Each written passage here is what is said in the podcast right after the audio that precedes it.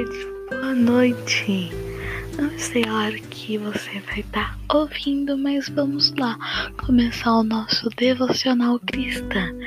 E hoje estaremos começando uma série falando sobre o livro de João. E hoje estaremos falando sobre o capítulo 1.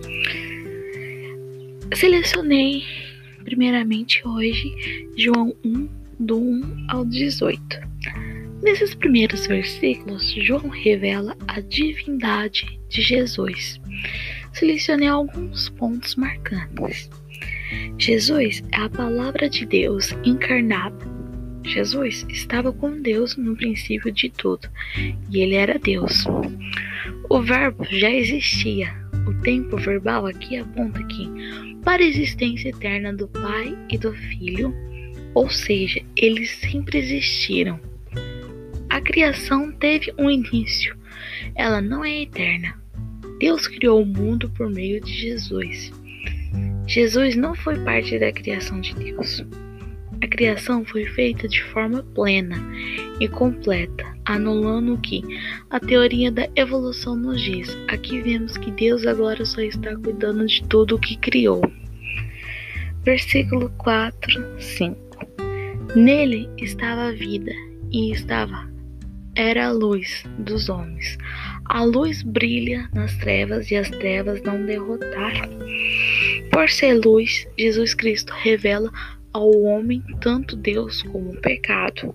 Jesus declara que é vida em João 11, 25 e luz em João 8, 12. Jesus veio e este mundo das trevas trazer luz espiritual. Apesar de Satanás e seus aliados resistirem à luz, eles não podem superar o poder da luz. Quando a luz, Jesus chega, a morte cessa e as trevas se dispam. Os mortos se atrevam, se levanta e os cegos passam a ver tanto física como espiritualmente.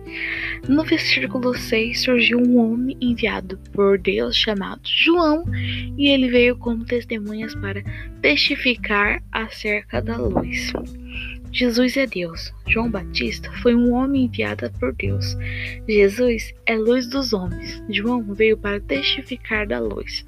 Nossa função, assim como a de João, não é atrair pessoas para nós mesmos, mas para Jesus.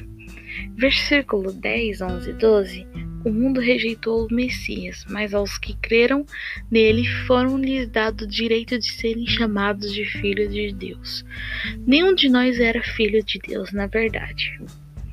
Por natureza, éramos filhos da ira e estávamos condenados à morte e ao inferno. Por meio da fé, crendo em Jesus, os pecadores, destituídos de todo e qualquer direito, tornam-se membros da família de Deus. O verbo entra na dimensão de tempo e do espaço, história e da humanidade. O Filho de Deus existia desde a eternidade. Filipenses 2, 5, 9. Por um tempo abriu mão de seu estado eterno e mortal e de sua condição divina e fez-se homem. Ele se tornou um ser humano limitado pelo tempo e espaço, sujeito à dor e à morte. Jesus Cristo se identificou completamente conosco como homem, mas ele tinha pecado, pois o pecado não fazia parte da natureza humana antes da queda. E para finalizarmos no versículo 18, vemos Deus sendo conhecido através de Jesus. Deus nunca foi visto por alguém. Deus é Espírito, João 4, 24. E é invisível, Eclesiastes 1, 15 e 1 Timóteo 1, 17.